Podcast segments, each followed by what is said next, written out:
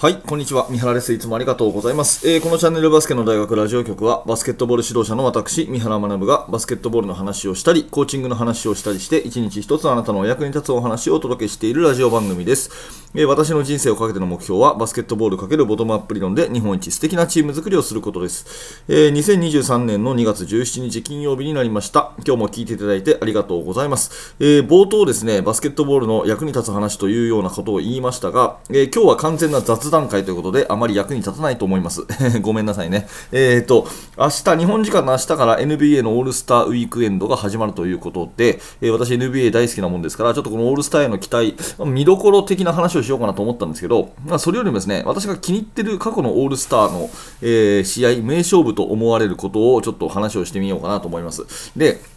私は今現在41歳、もうすぐ42歳でして、えーおっさんの世代なのでですね、えーちょっと昔のオールスターの思い出が多くなることはご容赦ください。やっぱり子供の頃、えー小さかった頃ですね、え学生の頃に見たインパクトの方が大きいので、えそんなことでですね、はい、あのトップ5を言うんですが、まあちょっとね、え昔の試合が多いのはご容赦くださいということで、えでは第5位からいきたいと思います。第5位、私がね、心に残ってるオールスターゲームの第5位は2009年ですね。2009年。この時は、えーと、MVP がですね、コービー・ブライアントと、えーシャキール・オニールの2人が MVP を取った試合ということなんですけれども、まあ、私はね、ロサンゼルス・レイカーズが大好きで、えー、もともとシャック、コービーのあの名コンビプレーは大好きだったんですが、えーまあなんかどうやら仲が悪くなってしまったというようなことがあって、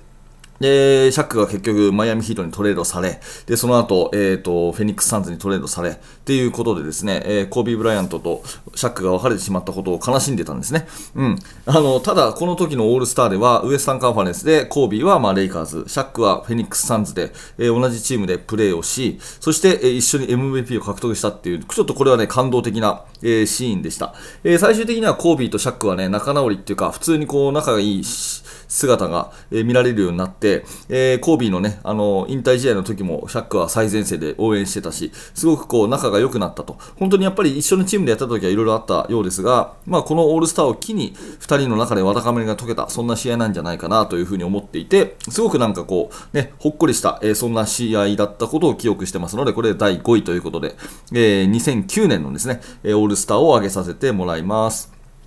はい。そしてですね、第2位はですね、えーこれ昔ですよ。1993年。1993年でほとんどの方は見たことがないと思いますが、この試合はですね、大接戦で、えーと、延長、オーバータイムまで行ったという試合なんですね。で、私はね、あのーまあ、オールスターゲーム最近のがあんまり面白くないなって思っちゃうところがあって、あのバスケットの本当の試合のフォーマットじゃないっていうところ、うん、が一つと、で、なんでその、えー確かなんか、あれですよね、1クォーターで24点取ったら勝ちとか、そんなフォーマットですよね。ちょっと今年のフォーマットは分かんないんですが、なんかそういうフォーマットになってる。で、なんでそうなったかっていうと、その前はなんか、もう接戦にならない、とりあえず点の取り合いみたいな、えー試合になってるって、180点入っちゃうみたいな試合がね、えーちょっとファンからも賛否両論あったので、NBA がフォーマットを変えたみたいなことを言いましたけど、やっぱり私はね、前提として接戦が好きなんですよ。うん。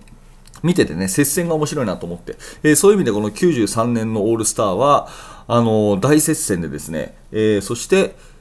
延長まで行くという試合ですね。まあ、あの、一番点数取ったのはマイケル・ジョーダンが30点ぐらい取ったのかな。うん、ただその中で、えー当時のね、本当にドリームチームのメンバーのパトリック・ユーイングが活躍したりとかですね、えーチャールズ・バークレーが活躍したりとか、そういう感じでですね、で、最後は地元の、えージョン・ストックトンとカール・マローンの2人がね、え決め手を取って、えーウエスタン・カマネズがと勝ってですね、えマロンとストックトンが2人で MVP という、すごくすごく本当に真剣な試合。えこれはぜひね、ちょっと見てもらいたいなと。まあ、あのー YouTube とかで今ね、どの試合でもハイライトが見れると思うんで、93年のオールスターはぜひ見てくださいという、そんなお話でございます。はい、そして、えー第3位は2003年のオールスターですね。これはね、マイケル・ジョーダンが引退する年なんですよ。2003年。で、えー最後の最後でマイケル・ジョーダンが逆転のフェイダウェイジャンパーを決めるんですが、まあ、その後ね、えーもう一回相手チームのボールになって、えーファールがあってフリースローで延長になっちゃったみたいなね、そんな試合で、最後ジョーダンは MVP じゃなかったんですけど、MVP は確かあれはケビン・ガーネットだったと思うんですが、まあ本当にマイケル・ジョーダンがですね、最後の最後、土壇場であのシュートを決めるっていう、あのシュートだけでも、えー価値のある試合ですね。だから結局はこの試合も、あれかい？延長だったのかな？うん。あの、とにかく私は接戦が好きと いうことで、えー、2003年のマイケル・ジョーダンのですね、最後のクラッチショット、あこれもぜひ YouTube とかで見てみてください。あの、ジョーダンがもう引退するって分かってて、2003年のこの1シーズンでワシントン・ウィザーズから引退しますと、NBA から引退しますっていうことで、もう各地でね、えー、どのコートでも最後のジョーダンの試合が見れる試合っていうことで、NBA のチケットがものすごく売れたらしいんですよね。えー、そんなことで、そのオールスターの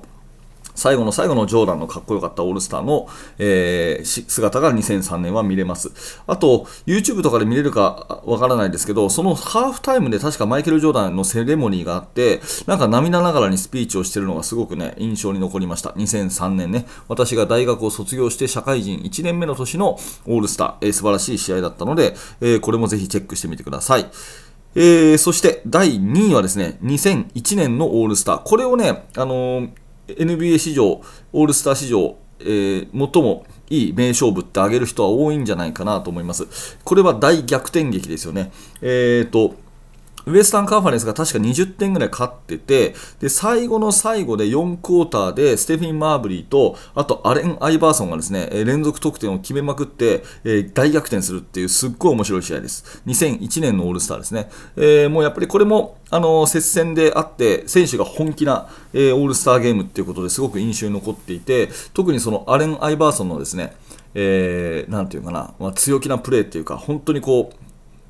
え、気持ちのこもったプレーっていうのがすごく印象に残っていて、試合に勝った後ですね、勝った直後に、えーと、カメラに向かってですね、えー、まあ、もちろん英語ですけども、やったぜみたいなことを叫んでいるアイバーソンの、えー、印象がすごく強い試合です。この2001年はね、歴史に残る名勝負ということで、えー、多分 NBA オールスター歴代名勝負1位に上げる人が多いんじゃないかなと思います。まだ見たことない人は、ずいぶん昔の試合ですが、チェックしてみてください。2001年のオールスターです。えー、そして第1位。第1位は、これはね、もう私としてはこれしかないというところで、1992年、1992年のオールスターですね。えーオーランドマジックの本拠地で行われた、オールスターゲームなんですが、これはもうマジック・ジョンソンですね。私の憧れのヒーロー、マジック・ジョンソンの試合ということですね。マジック・ジョンソンはこの年に、えーと、HIV に、えー、感染していることを理由に NBA の現役から引退を表明するわけですね。えー、ただ、当時はインターネットとかもなくて、NBA のオールスターファン投票はこう紙でね、用紙で行われていて、でそのファン投票の印刷の都合で、マジック・ジョンソンのあの文字は残っちゃってたらしいんですよね。で、これ消そうかどうしようかって話になったんですけど、そのまま残して、えファン投票をしてもらったところ、やっぱりマジック・ジョンソンに投票する人がめちゃくちゃ多かったということなんですね。うん、で、えー、本当のファン投票で選ばれたティム・ハーダウェイ選手が、これもハーダウェイも私大好きなんですけど、ティム・ハーダウェイがスタメンのポイントガードだったんだけど、マジックが出るんだったらということで、スタメンのポイントガードをマジックに譲り、で、マジック・ジョンソンはその日に、えー、もうね、引退して3ヶ月 NBA でプレーしてないんで、もうジョンソンにオールスター級のプレーは無理だっていうふうに言われてたんですけど、もう、あの、しっかりとですね、えー、活躍して、ノールックパスあり、それからベビーフックシュートあり、スリーポイントシュートありということで、えー、25点、確か25点、10アシストとかしたのかな、うん、っていうようなスタッツを残してですね、えー、もう満場一致 MVP ということですね。で、この試合ね、あのクライド・ドレクスラーっていう選手がすごく好調で、多分途中まで見るとドレクスラーが MVP じゃないかなってていうようなところがあったんですが、残り3分、えーと、アイザイア・トーマス、それからマイケル・ジョーダンとマジック・ジョンソンがそれぞれ1対1、ワンオンワンをするっていう場面があってですね、で、ジョーダンを止め、えー、アイザイアを止めるんですけど、最後マジックがアイザイア、ボールを持ってアイザイアがディフェンスの時に、スリーポイントシュートを沈めるんですね。えー、このシーンは非常に有名なので、えー、ここだけでもぜひ見てくださいっていう感じで、えー、1992年のマジック・ジョンソンの復帰、ね、えー、感動の MVP の試合、これを1位とさせていただきます。はい、ということで本当に今日は雑談会ですけど、最後までお付き合いいただいてありがとうございます。私にとっての NBA オールスター名勝負5戦ということで、えー、下からシャックコービーの2009年が第5位、えー、そして延長までもつれた大接戦の1993年が4位、えー、それからマイケル・ジョーダン優秀の美の2003年が3位、えー、そしてアレン・アイバーソン、ステフィン・マーブリーの大逆転劇2001年が2位と、そして、えー、マジック・ジョンソンの、えー、伝説のオールスター1992年が1位ということです。えーと、明日からオールスターウィンケント始まるということで、またね、まあ、このラジオで取り上げるかどうかはちょっと様子を見てですけれども、まあ、あの、オールスターのね、えー、動向はチェックしてですね、私も一ファンとして楽しみたいと思っておりますので、えー、今日の放送がね、何らかあなたのきっかけになれば嬉しいです。はい。ということでありがとうございました。えー、このチャンネルはいつもこういった感じでバスケットボールの話をしております。まあ、こういった感じでっていうか、今日は完全に雑談ですけども、いつもはね、質問に答えるとか、あと指導者の視点でどうチームを作っていいかとか、そんな話をしておりますので、えー、もしよかったらチャンネル登録をして、え、また明日の放送でお会いしましょう。えー、下の説明欄ぜひ見ていただいて、メルマガ登録よろしくお願いします。メルマガ登録していただきますと、私から直接あなたにいろんなお得な情報とかアドバイスとか質問を受け付けるコーナーとか、